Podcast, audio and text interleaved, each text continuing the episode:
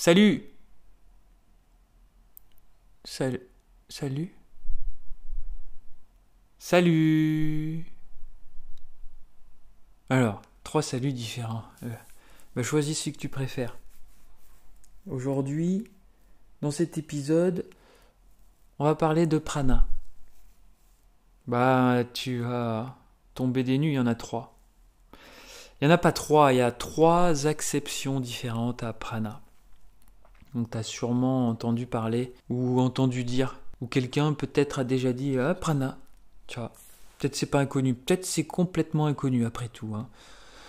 Alors prana, c'est l'énergie. On en parle beaucoup, mais on le voit pas, on le sent plutôt. C'est quelque chose qui se ressent, c'est quelque chose de subtil, c'est quelque chose que le souffle porte, entre autres. Donc comme je disais, prana a trois acceptions. La première, c'est le concept d'énergie absolue, la somme de toutes les énergies de l'univers qui, avant même de prendre une forme, étaient et sont toujours intrinsèquement prana. C'est pas vraiment comme le champ de Higgs en astrophysique, en physique quantique, en astrophysique quantique, mais il y a un truc euh, en yoga qui est, qui est le champ de Higgs. Prana, c'est euh, une interprétation du champ de Higgs, déjà. Alors ça, ça veut dire euh, prana en chat. J'aime bien, des fois, je mets des petits commentaires chat comme ça. On sait jamais si nos amis les chats nous écoutent, ils peuvent aussi un peu comprendre. C'est très condensé comme langage. Hein. Là, elle a dit quasiment tout le contenu de, ce podcast. Hein. c'est aussi vachement efficace, tu peux engranger plus de connaissances. Pour ça, ils s'emmerdent pas les chats finalement. Vu, ils sont toujours en train de ronquer là, ou faire pas grand chose. C'est parce qu'il leur faut très peu d'informations pour tout comprendre. Ils ont déjà tout compris. Sont moins cons que nous.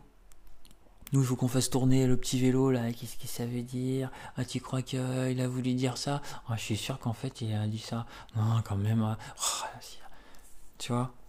Ça nous occupe. On aime bien ça. Et je suis parti loin du prana. La première acception, l'énergie absolue, la somme de toutes les énergies de l'univers, à ce niveau de conceptualisation, ça va de pair avec Akasha, l'éther. C'est le cinquième élément du yoga. C'est l'élément subtil à partir duquel tout l'univers est formé. Prana, Akasha, les deux font la paire. Les deux agissent ensemble pour créer l'univers mouvant, l'univers physique qu'on voit nous. La deuxième acception, c'est une émanation de la première, c'est le souffle vital, l'énergie qui baigne tous les êtres et dont tous les êtres se nourrissent. Lorsqu'on pratique le pranayama, on exerce le contrôle conscient sur cette énergie via le souffle pneumatique. On peut percevoir le prana lors des postures et euh, moi je nomme ça énergie. Bon, c'est de l'énergie. Et la dernière définition, c'est euh, celle du vent, du vayu. Dans le corps, il y a cinq vents, cinq vayus majeurs et cinq vayus mineurs. Prana, c'est le vayu qui draine la partie du corps entre le diaphragme et la tête. Voilà. Avec ces trois aspects de prana, on va du macroscopique au microscopique, de l'univers jusque dans le corps, jusque dans le cœur.